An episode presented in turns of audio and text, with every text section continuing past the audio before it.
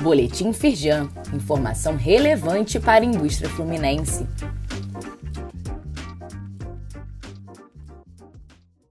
Edição de terça-feira, 9 de maio de 2023.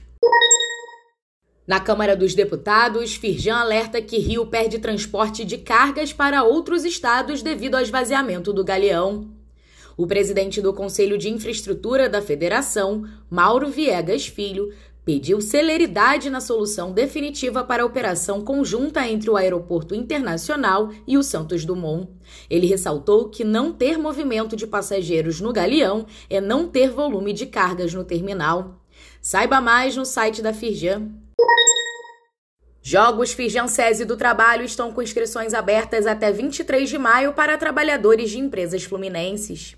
Realizados em 18 cidades do estado, os Jogos têm o objetivo de promover o bem-estar e a saúde física, emocional e social dos colaboradores.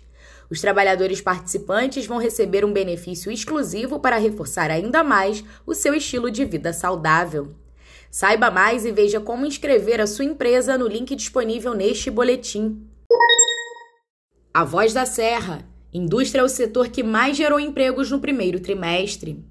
A análise da Firjan mostra que março foi o melhor mês na abertura de novos postos de trabalho em diversos setores da economia de Nova Friburgo.